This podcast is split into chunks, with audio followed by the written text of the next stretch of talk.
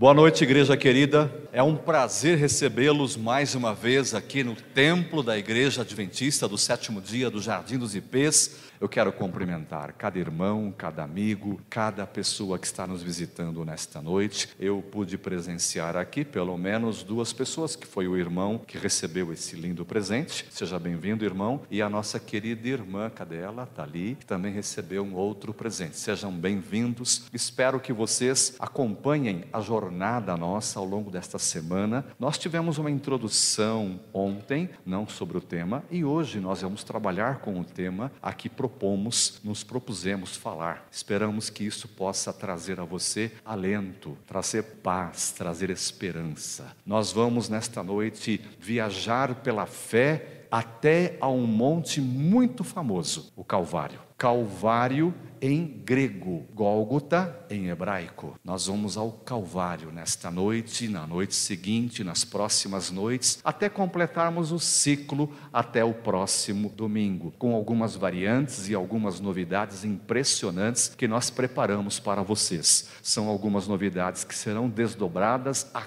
cada noite, além do estudo da palavra que pretendemos fazer pela, para, a graça, para a graça de Deus e para a honra do nosso Senhor. Muito bem, agora eu quero chamar a sua atenção para isso aqui, ó.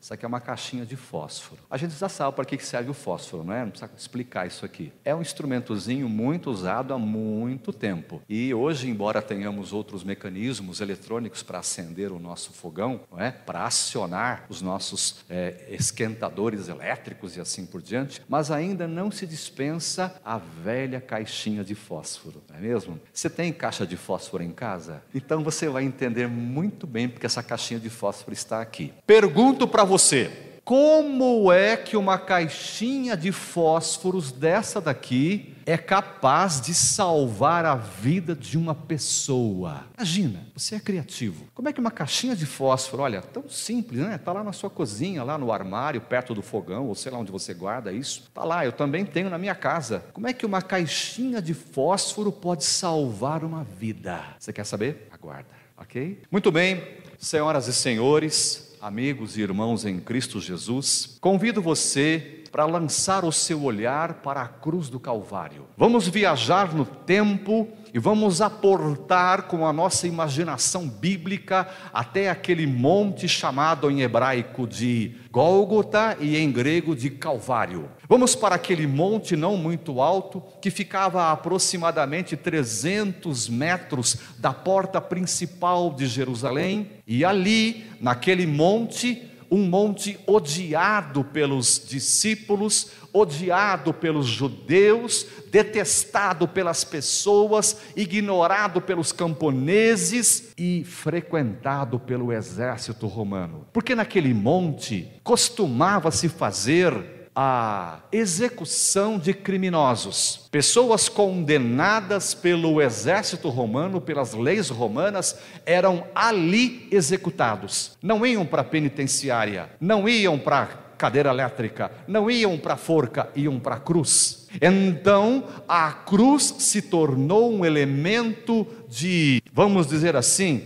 um elemento maldito entre os judeus um elemento de vergonha entre os judeus. E para os romanos era um elemento de execução. Era das piores mortes que existia. Uma pessoa que era crucificada demorava de quatro a seis dias para morrer, porque além de suportar o peso do seu corpo, aqueles pregos cravados em suas mãos e em seus pés, não é isso? Muitas vezes amarrados também, não condenavam o, o, o, o, pobre, a pobre pessoa à morte imediatamente. Era uma das mortes mais dolorosas, mais cruéis, mais sanguinolentas e visível para qualquer pessoa que passasse. Parece que o exército romano queria fazer com que a população judaica que sempre se sublevava, sempre se revoltava contra o Império Romano, queria que eles tomassem como exemplo aquelas mortes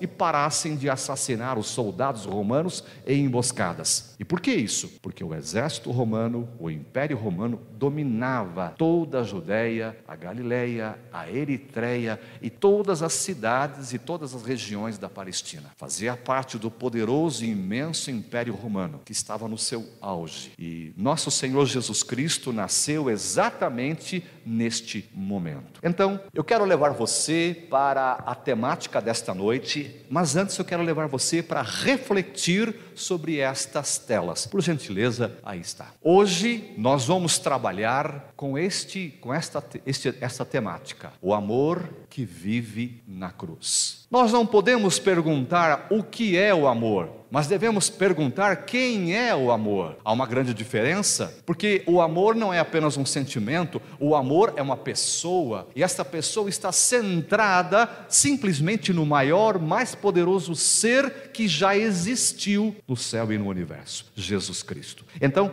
aqui nós vemos o amor personificado indo para a cruz do Calvário. A grande interrogação que fazemos nesta manhã para você, amigo, irmão, você ama a Jesus Cristo? Ama de fato? O que você entende por amar? O que é que nós precisamos fazer para amar? Como é que nós podemos fazer para demonstrar este amor? Quando se ama, se faz o quê? Você ama? Ora, quando nós dizemos que amamos, precisamos nos relacionar com essas pessoas. E esses relacionamentos demandam tempo. Eu não posso dizer simplesmente que amo a minha esposa, mas não gasto tempo para demonstrar isso. Preciso gastar tempo, preciso investir tempo nisto. Você precisa investir tempo quando diz que ama alguém. E este amor é construído, ele é, é completamente arquitetado e construído através de nossas ações. Então, o amor não é simplesmente dizer que ama, mas é preciso que nós empreendamos tempo e possamos construir este relacionamento. E há um ponto importante: amor não é só um sentimento. Aliás, o sentimento é a parte mais simples, é a parte que não explica o amor. Este amor de Jesus, conforme nós vamos ver ao longo desta semana, é um amor que foi propositadamente feito para que nós pudéssemos ser resultado dele. Ou seja, quando você ama, você decide amar. O amor é uma decisão. Eu decido amar porque eu quero amar, porque eu entendo que eu preciso amar. Ora, se nós amamos a Jesus, nós precisamos passar tempo com Ele. Como é que se passa tempo com Jesus? Lendo Sua palavra, estudando Sua palavra, orando, comungando com Ele, participando com Ele das reuniões do povo dele. Assim é que nós nos relacionamos. Próximo, por favor. É assim que nós nos relacionamos é, com o nosso Jesus e mostramos que amamos. Então, nada mais importante do que nos relacionarmos com Ele e mostrarmos que nós o amamos. Eu estou dizendo isso porque isso está, está introduzindo a temática desta noite. Então, meus irmãos, o que aconteceu no Calvário naquele, naquela tarde, naquele dia de sexta-feira do ano 31 da nossa era, impactou não apenas as pessoas que estavam ao redor daquele monte cruel, impactou não apenas os soldados, a população, os sacerdotes, os discípulos e a mãe de Jesus, mas impactou todo o universo que estava expectando para aquilo, impactou todos os anjos que estavam com sua visão angelical voltada para aquela cruz, impactou o coração de Deus foi um acontecimento extraordinário, o divisor de águas. Ali nós não estávamos tendo a morte de um criminoso, mas do inocente filho de Deus, tornado filho, um Deus tornado filho para salvar a raça humana. Então, tudo que houve no Calvário tem a capacidade de impactar não só aquela geração, mas todas as subsequentes até atingir a nossa, de impactar todo o universo e de impactar todo o céu. E pasme você, o que houve no Calvário impactou os demônios, porque eles perderam a guerra, perderam a guerra. Nós vamos estudar sobre isso ao longo desta semana. Eu quero convidar você nesta noite para que você agora abra comigo a palavra de Deus. Em vez de eu projetar lá, eu quero fazer com que você procure na sua Bíblia. A cruz do Calvário foi realmente o marco para toda a raça humana. Jesus foi crucificado fora dos portões de Jerusalém, mantendo, cumprindo a profecia que dizendo que todos os que não eram dignos tinham que ser jogados fora e sentenciados à morte fora dos muros de Jerusalém. Então, Jesus cumprindo a profecia como um despojado, como alguém que foi maltratado, como alguém que foi injuriado, como alguém que foi menosprezado, como alguém que não foi compreendido pelo seu povo, foi jogado para fora, foi levado para fora dos portões e ali recebeu aquela condenação. Mas, irmãos, ele merecia ter morrido na cruz? O que acham vocês? Para os romanos, era a execução de um criminoso. Para os judeus, era algo abominável. Mas ali, para ali, só iam criminosos. Basta dizer que ao lado de Jesus estavam dois criminosos, Gestas e Dimas, crucificados ali pelas suas más ações. Nós vamos falar de um deles ao longo desta semana. Mas, meus amigos e irmãos, Jesus merecia a cruz? Não. Jesus devia morrer por nós? Devia. Jesus queria ir para a cruz? Queria. Jesus desejava a cruz? Não. Mas queria ir para a cruz? Queria. Porque tudo que ele fez em seus três anos de ministério foi para projetar-se para a cruz do Calvário, porque ele sabia que se ele não passasse pela cruz, não passasse pelo madeiro, não passasse pelo Calvário, não passasse pelo Gólgota, nós estaríamos perdidos. E como é que isso funciona? Como que isso funciona? Ora, a cruz é para pecador. Pecadores são aqueles que transgridem alguma lei, neste caso, a transgressão da lei de Deus. Mas o Senhor Jesus foi tentado em tudo, porém a palavra diz sem pecado. Você imagina alguém tentado pelo diabo 24 horas, a semana inteira, o mês inteiro, o ano inteiro, a vida inteira? E não era apenas algumas tentações. A palavra diz que Jesus foi tentado em toda sorte de pecados e falhas em que os seres humanos são tentados. Na verdade, eu sou tentado pelas minhas fraquezas e o diabo usa essas fraquezas. Agora você imagina, ele juntou todas as fraquezas dos seres humanos em cada detalhe, e Jesus foi tentado em cada detalhe dos nossos pecados e fraquezas. Porém, diz a palavra, sem pecado, sem pecado. Alguém que não cometeu pecado foi para a cruz. Alguém que não se contaminou foi para a cruz. Alguém que não destruiu a lei foi para a cruz. Alguém que não roubou a cena foi para a cruz. Alguém que não se separou de Deus pelo pecado foi para a cruz. O santo, o imaculado, o eterno, o bendito, o puro, o vencedor estava lá na cruz. Você consegue entender a dimensão disto? A palavra profética diz para nós que nós vamos estudar a essência e a ciência da cruz ao longo da eternidade. E nestas salas de aula que teremos no céu, onde o próprio Senhor Jesus será o nosso professor,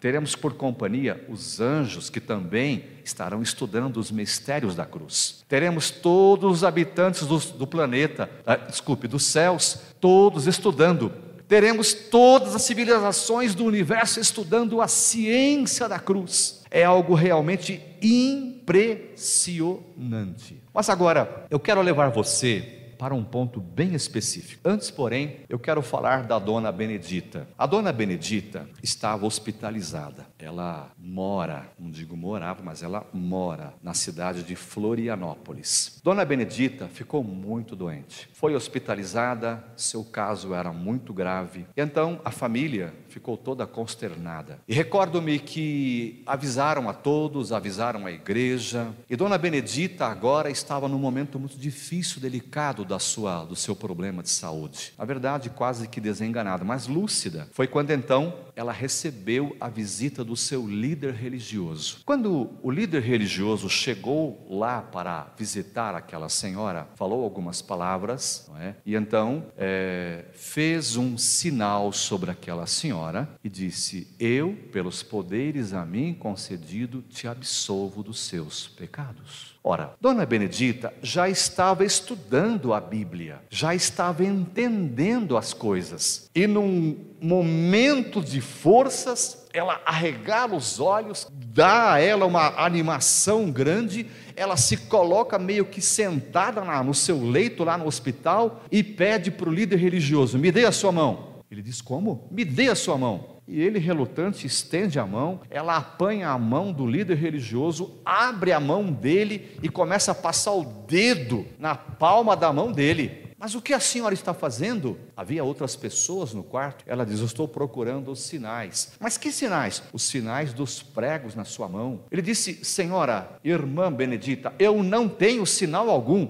Então o Senhor não pode perdoar os meus pecados. Abra sua Bíblia em Lucas, no capítulo 23. Você agora vai entrar de posse da primeira das sete grandes frases que o Senhor Jesus declarou quando esteve na cruz do Calvário, no capítulo 23, tenha a bondade de localizar na sua Bíblia. Jesus foi para a cruz na sexta-feira, às nove horas da manhã, diz a história sagrada. Ele foi para a cruz crucificado às nove horas da manhã. Ao meio-dia, as trevas cobriram a terra. O Calvário, o Gólgota, ficou em trevas densas. Naquele momento, o Pai vela a sua face do filho e deixa-o sozinho. Enquanto ele está sozinho, em meio à populacha, em meio à multidão que está ali, os demônios personificados em seres humanos fazem as pessoas é, promoverem palavras malvadas, palavras duras de ofensa ao nosso Senhor Jesus. Desce da cruz, se és o Cristo, e creremos, aquele que disse que derrubaria o nosso templo e em três dias o reconstruiria, o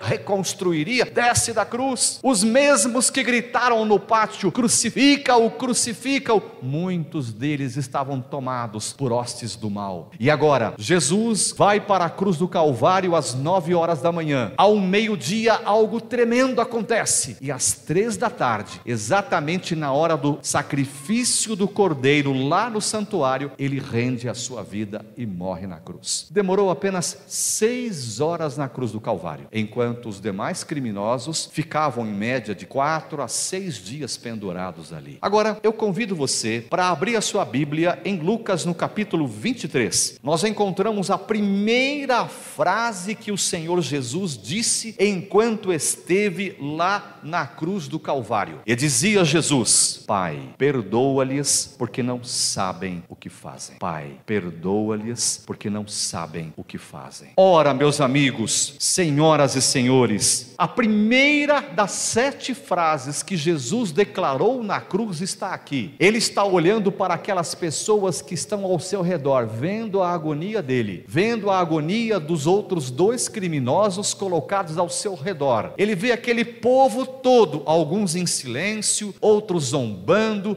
outros fazendo declarações mofas, não é? Ele olha para aquelas pessoas e ele vê ali algumas daquelas pessoas seriam mortas na invasão invasão de Jerusalém no ano 70. Ele olha para aquelas pessoas e ele vê aqueles soldados que bateram nele, que o maltrataram, que zombaram dele, que colocaram a coroa sobre a sua cabeça. Ele vê aqueles soldados um dia ressuscitando um pouquinho antes da volta dele para contemplarem a volta dele em glória e majestade. Ele vê os sumos sacerdotes ali meneando a cabeça e ele percebe, ele vê o futuro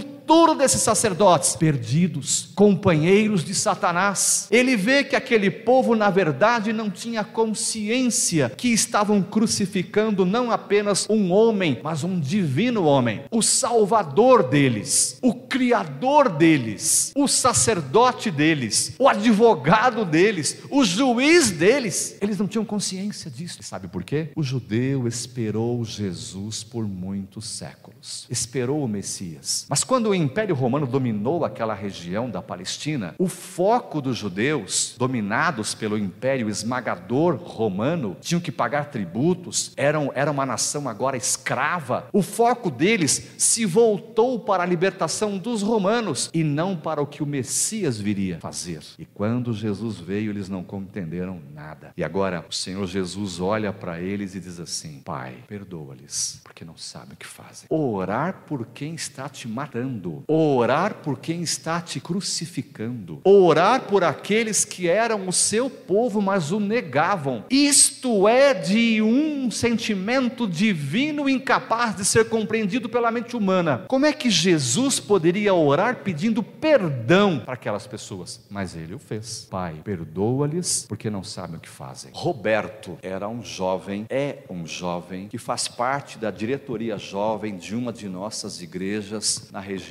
de Minas Gerais. Não vou dizer a cidade, né? Porque essa é uma, essa é uma história verídica. Roberto, um rapaz inteligente, um rapaz educado, muito envolvido nas atividades da igreja, mas num certo momento, por questões pessoais que aqui não convém dizer, ele começou a entrar em estado de depressão. Ficou depressivo, depressivo, depressivo, depressivo. Parou de ir à igreja, parou de ir à escola, parou de ir ao trabalho, perdeu o trabalho, ficou, ficava só no quarto. Quando todos iam dormir, é que ele saía para dar volta na cidade à noite, deserta, nas madrugadas. Depressão. A depressão foi diagnosticada há algum tempo atrás, não como um problema de mente ou como um fricote do ser humano, mas foi diagnosticada como uma doença mental, um distúrbio mental. Roberto entrou então, depois de vários meses nesta situação, medicações, tratamentos, terapias não resolviam. E um dia ele atendeu a uma voz que disse para ele o seguinte: Para que continuar, amigo? Melhor para você é parar com tudo. Vai, acaba com tudo. Roberto subiu a alguns penhascos grandes na cidade de Minas, onde ele morava, há muitas montanhas. Ele subiu num penhasco bem grande, bem alto, sozinho, solitário, e lá em cima naquele penhasco, com o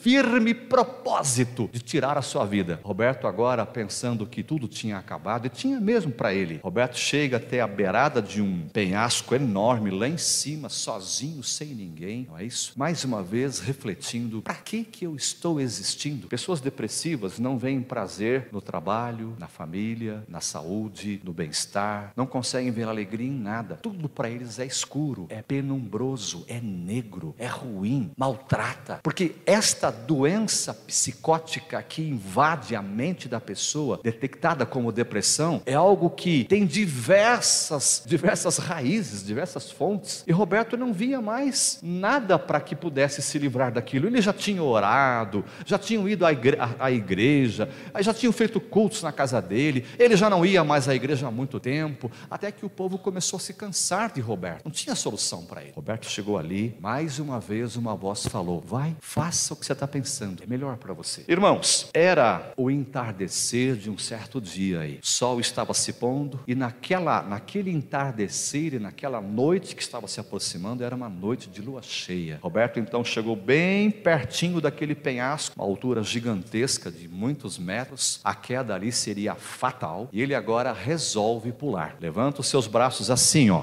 Vendo aqui? Ele levantou os braços nesta posição, o sol se escondeu, a noite caiu veio e a lua maravilhosa, cheia, bonita, aparece entre as montanhas daquela cidade mineira. E ele, com os braços abertos, e agora tomou a decisão, faltava coragem. Sabe que para coisa ruim, o diabo sempre empurra as pessoas. Irmãos, ele levantou a sua mão ali daquele jeito, e quando o primeiro pé resvalou, ele sentiu um frio, mas estava determinado a pular. Nada mais interessado, interessava para ele. Com os braços levantados, ele agora vai colocar colocar o outro pé no, no, no, precipício e assim haverá uma queda livre fatal. Quando ele foi fazer isso, olhando ali, ele vê do outro lado daquela montanha, na rocha, no contraposto, ele vê a imagem de uma cruz. Ora, ficou impressionado, mas uma cruz ali não estava ali. Quando eu cheguei, ela não estava ali, mas tinha uma cruz ali, apareceu ali, era uma cruz bonita, gigantesca, fulgurante, luminosa. E ele, impressionado com a visão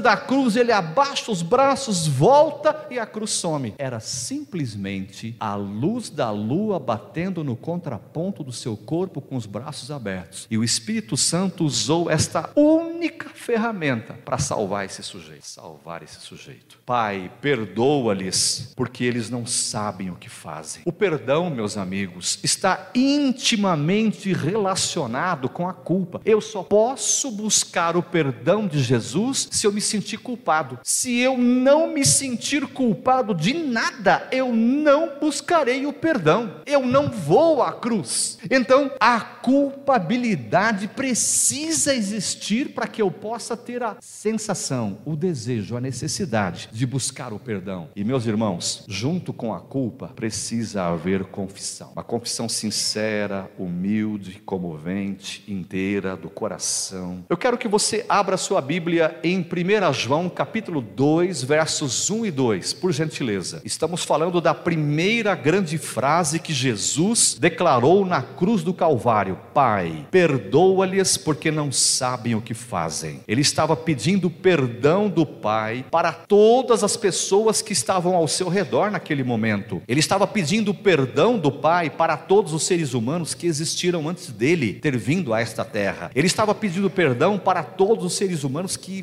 viveriam e existiriam depois da sua crucifixão. 1 João capítulo 2 e os versos 1 e 2. Um texto extremamente conhecido, mas vamos ler. Por favor, acompanhe aí na sua Bíblia, amada igreja. Meus filhinhos, estas coisas vos escrevo para que não pequeis. E se alguém pecar, temos um advogado para com o Pai, Jesus Cristo, o justo. Ele é a propiciação pelos nossos pecados, e não somente pelos nossos, mas também pelos de todo o mundo. Então, o apóstolo e profeta João está apresentando Jesus como aquele que consegue perdoar. Mas por que Jesus consegue perdoar? Por duas coisas. Primeiro, porque ele foi para a cruz sem pecar, passou a ter direito de perdoar você. Segundo, porque ele foi para a cruz não tendo sido derrotado pelo diabo e se tornou o nosso sumo sacerdote. Aleluia!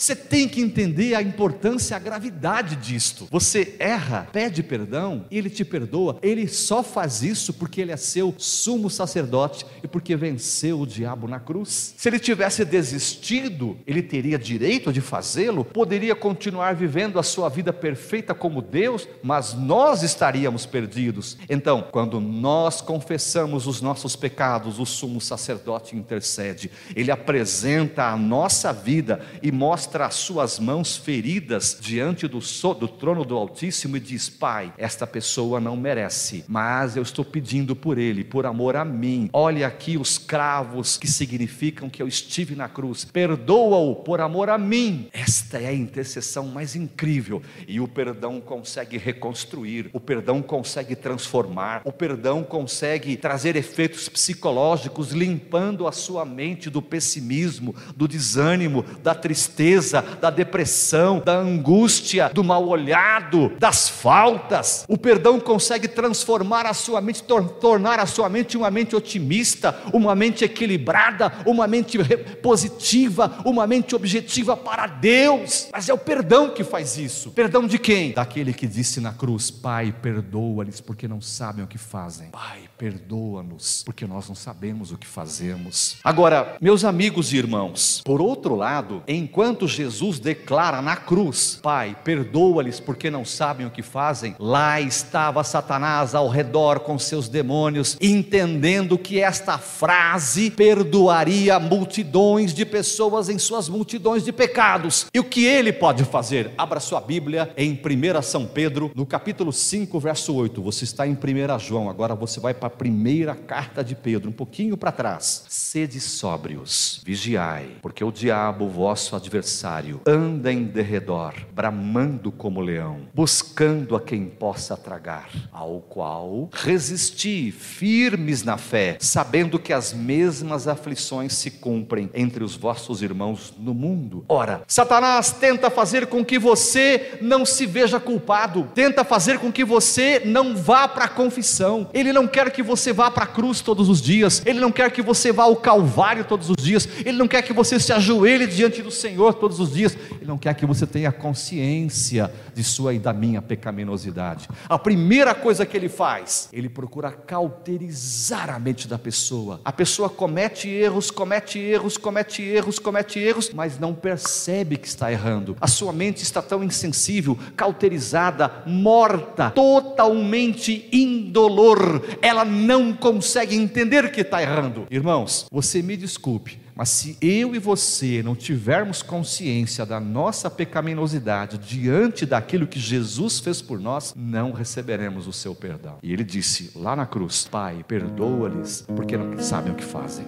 Satanás procura impedir a nossa confissão e de recebermos o perdão, trazendo para nós um senso de segurança. Eu estou bem, eu estou bem, estou bem na igreja, eu estou bem no meu trabalho, eu estou bem com a minha família, eu estou bem com meu marido, estou bem com a minha esposa, eu estou bem comigo mesmo, eu estou bem. Para que, que eu vou ficar pedindo perdão, me humilhando? Eu estou bem. Este falso senso de segurança leva a pessoa para longe do perdão que ela precisa, porque o perdão é curativo, o perdão edifica, o perdão restabelece, o perdão restaura, o perdão modifica, o perdão traz luz, o perdão traz visão, o, per o perdão traz esperança, o perdão faz a pessoa viver de novo. E tanto eu preciso receber o perdão, como preciso perdoar também. E finalmente, o diabo faz as pessoas, joga as pessoas, joga a mente das pessoas para assuntos triviais. Nós ficamos a semana inteira, o dia inteiro, a semana inteira, o mês inteiro pensando em coisas de som menos importância, coisas que se você pesar no fiel da balança, percebe que elas não são importantes para a sua salvação, mas você gasta tempo com isso. E a última coisa que ele faz, poderia elencar várias, mas o tempo já acabou. O diabo traz sombras espirituais. Ele faz as dificuldades acontecerem, ele faz as lutas se tornarem maiores, ele faz com que você seja acossado, apurrinhado, transtornado, apunhalado, perseguido, maltratado por pessoas, amigos e não amigos, parentes, familiares ou não parentes e familiares, colegas de trabalho ou não, e até membros de igreja. Ele faz com que a sua vida se transforme no inferno. Ele traz sombras espirituais. Quando você ajoelha para orar, você não consegue orar porque sente sono, porque sente fome, porque a sua mente desvia. Mas em Romanos 8, 26, quero convidar você para esse texto. Em Romanos 8, 26, 26, nós encontramos um texto maravilhosíssimo. E da mesma maneira, também o Espírito ajuda as nossas fraquezas, porque não sabemos o que havemos de pedir como convém, mas o mesmo Espírito intercede por nós com gemidos inexprimíveis. Irmão, você sabe o que é isso? Você sabe o que é isso? O Espírito Santo que é Deus, é o Deus Espírito, é o Deus imaterial, é o Deus eterno, é o Deus perfeito, é o Deus onipotente, é o Deus onipresente, é o Deus onisciente, intercede por você, clamando por você com argumentos incríveis. Ele chora por você, ele clama por você, ele sofre por você, ele se coloca no seu lugar. Isto é gemidos inexprimíveis. Ele está dizendo: ele não merece, mas eu amo esse sujeito. E esse processo intercessor do Espírito Santo abre a nossa consciência. Entendemos que somos pecadores, sentimos senso de culpa, vamos ao arrependimento, confessamos. E aí a frase de nosso Salvador: Pai, perdoa-lhes, porque que não sabem o que fazem. O perdão que ele declarou lá na cruz atinge você dois mil anos depois. Você está entendendo isso, irmão? Quem entendeu, diga: Eu entendi. O perdão que Jesus declarou lá na cruz, lembre-se é o Criador, é o Salvador, é o mantenedor, é o Redentor, é o sumo sacerdote, é o intercessor, é o advogado, é o juiz, é o rei vindouro, é o Senhor da glória que está dizendo: perdoa-lhes. Ou seja, a palavra proferida pelo moribundo Salvador na cruz atinge você diretamente quando você consegue entender que é pecador. Que alcance incrível essa frase de Jesus um alcance impressionante quando ele declara: Pai, perdoa-lhes porque não sabem o que fazem. A frase dele, o poder perdoador de Jesus, atravessa os séculos, atravessa as eras, atravessa as sepulturas, atravessa as cidades, atravessa as multidões, atravessa a frieza do nosso coração e atinge você, atinge a mim, a nós. Henri Murnau é o nome de um rapaz, líder de desbravadores de uma das nossas igrejas adventistas na França. Henri Murnau. Vamos chamá-lo de Henri, primeiro nome dele. Rapaz dinâmico, simpático, educado, muito atirado às coisas de Deus. Um líder de desbravador incansável. Eu não sei o nome em francês lá do clube deles, não é? dessa igreja nossa na cidade de Marsella. E Henry tinha uma, ele tinha um hobby. Ele gostava de escalar é, montes. Parece que desbravador gosta dessas aventuras, né? Meio do mato, é, vai acampar. Ele não liga se passa uma cobrinha ali do lado, entra um escorpiãozinho na sua cabana, ele chuta para lá, sai rindo. E Henry era um desbravador. E ele resolveu, numa certa manhã, escalar uma das montanhas mais altas da região onde ele morava, a região de Marsella, onde ficam os Alpes franceses. A montanha que ele subiu não era das mais altas, mas uma montanha congelante que ele queria subir. Henry começou a subir, subir, subir. Primeiro ele preparou todo mundo, seus amigos estavam na base, tiraram fotografia, fizeram selfie e um monte de coisas. E havia umas reportagens, jogaram ali nas mídias: olha, o Henry vai subir, esse camarada é o tal, ele é o tal, ele é o tal.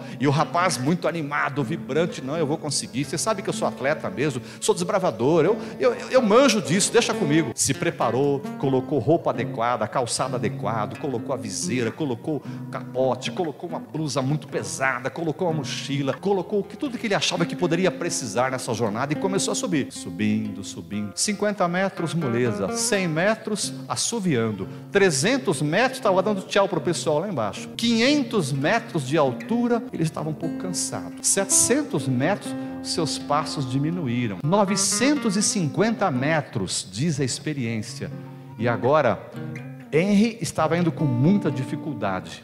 Teve que aliviar, jogando algumas coisas fora, mas o objetivo dele era subir no topo daquela montanha. Não era das mais altas, mas era um topo significativo, exigia dele. Henry foi subindo, subindo, subindo, subindo 1.150 metros, chegou no topo da montanha. Mas ah, não é muito grande, vai lá para você ver. Sobe lá, acho que 1.150 metros, ar rarefeito. Quando ele chegou no topo da montanha, ele falou: ah, Poxa, o, o, platô dessa montanha ele é pequeno, né? A, o, o, o, cume dele é pequeno. Era uma, um cume mais ou menos arredondado, 1.150 metros de altura. Naquela altura, as nuvens já ficavam, algumas já ficavam no nível do topo da montanha. Ele poderia ver as nuvens ali. Tudo no horizonte era uma coisa assim bonita. Estava muito alto realmente. Mas de repente, algo estranho aconteceu lá em cima com ele sozinho. Começou a mudar a temperatura. Ele havia gasto algumas horas para subir e calculava algumas horas para descer. Tinha que descer antes que escurecesse. Desbravador, inteligente, esperto, já fazia isso há muito tempo. Mas o tempo mudou bruscamente, ele não esperava. A meteorologia para aquela região não previa aquilo. O tempo mudou. De repente, fechou o céu, começou a ventar e inesperadamente veio uma nevasca. Lembre-se que nós estamos falando dos Alpes franceses, aquela cadeia de montanhas grandiosa que tem na Europa. Mudou a temperatura, caiu bruscamente. E quando a temperatura caiu, veio muita neve. O vento até que parou, mas a neve continuou e gelou. Mas a temperatura foi caindo, caindo, caindo, caindo. E Henry entendeu que se ele não fizesse alguma coisa, ele morreria. Primeira coisa, eu tenho que voltar. Mas como voltar com tanta neve encobrindo todo o seu trajeto de volta. Então a decisão que ele tomou, eu vou esperar algum momento, alguns minutos, quem sabe uma meia hora, uma hora, isso vai passar porque não estava previsto e depois eu desço. Passaram-se 20 minutos, 30, 50, uma hora e meia e nada. A temperatura só baixou e ele já estava congelando. Ele percebeu que a sua perna já não se não respondia. Seus dedos da, do pé não respondia, tudo congelado. Ele percebeu que um lado do corpo começou a paralisar, é o frio. E agora ele pensou numa coisa: eu preciso fazer alguma coisa para sobreviver até que essa borrasca passe. Senhor Deus, o que, que eu vou fazer aqui? O que, que você faria, irmãos? Pé, os pés congelados, a circulação do sangue. Pé, o pé, perna congelada, o braço está congelando. Ele está numa temperatura terrivelmente baixa. Ele vai morrer. Foi quando então ele resolveu fazer uma fogueira. Mas como fazer uma fogueira no meio da tempestade? Desculpa dizer, desbravadores. Vocês estão... Aqui tem desbravador? Tem? Vocês são meio doidos às vezes. É, é um pessoal muito corajoso, muito animado. Não dá para fazer, nós, os velhinhos, não dá para fazer. O que, que é isso? Não, dá para fazer sim, a gente vai, a gente arrebenta, não é assim que vocês falam? E o pior, líderes, que dá certo. Eles falam que dá certo e dá certo. Os meninos são demais. É? Bom, Henry Do jeito que ele pôde, ele abaixou ali, abriu parte do seu casaco gigantesco e começou a tirar de dentro algumas coisas que ele precisava para queimar. Tirou carteira. Para que precisava de carteira? Ia morrer. Tirou talão de cheque. Para que precisava de talão de cheque? Ele ia morrer. Ele tirou dinheiro. Alguns é, franco-franceses, é o dinheiro francês. Tirou algumas notas, tinha algumas na carteira, era papel. Ele colocou tudo ali. Ele queria queimar. Foi quando então ele colocou a mão num dos bolsos e tirou aquilo que eu falei para você. Lembra? Você lembra, igreja? Não lembra? Vou trazer um remédio para a memória para vocês, irmãos. Amanhã, memória, remédio para memória gratuito. Lembra disso aqui? Lembra? Aí ele tirou, aqui está a minha salvação, Senhor Deus, ajuda. Né? E ele agora, ali, aquela tempestade terrível, ele ali debaixo, quase congelando daquele jeito assim, aqueles papéis que, cortados, picados do jeito que ele pôde. Ele agora abre a caixinha de fósforo, irmãos. Quando ele abre a caixinha de fósforo, só tinha um palito. E aí? E aí, eu digo para vocês, vocês que dão jeito em tudo, é? E aí, o que, é que vocês fazem? Eu estou falando dos bravadores, né? Um palito, um. Irmãos, o Henry fez a oração mais curta e com maior dosagem de fé que ele já tinha feito na vida dele. Ele não orou, Senhor, perdoa os meus pecados, Senhor, abençoa a minha família, cuida do meu cachorro, dá um jeito de salvar os meus, os meus companheiros, cuida do clube. Nada disso. Sabe o que ele fez? Ele orou assim: Senhor, faça com que esse palito acenda. Só isso. Porque se não acendesse. Aí ele fez essa oração desesperada, riscou. Ainda bem que o meu acendeu aqui, ó.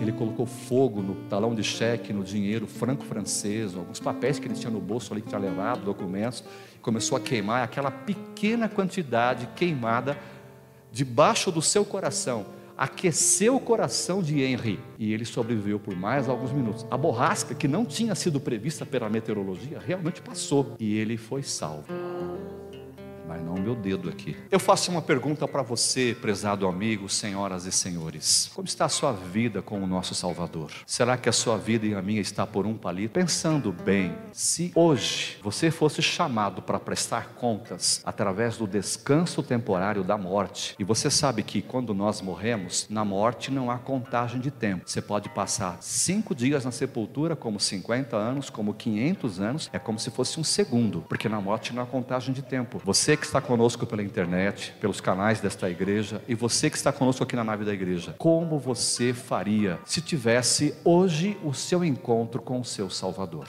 Nós vamos orar, mas eu quero que você pense exatamente em como está a sua proposta de salvação. Quando Jesus disse, Pai, perdoa-lhes porque não sabem o que fazem, o pedido, o clamor dele atravessou os séculos e chega até você, mas para que você seja beneficiário desse perdão, precisa confessar. Deus seja louvado. Nós vamos orar agora. Se você entendeu que a frase contundente de Jesus, perdoa-lhes, atravessou os séculos e alcançou esta igreja nesta noite, você necessita desse perdão?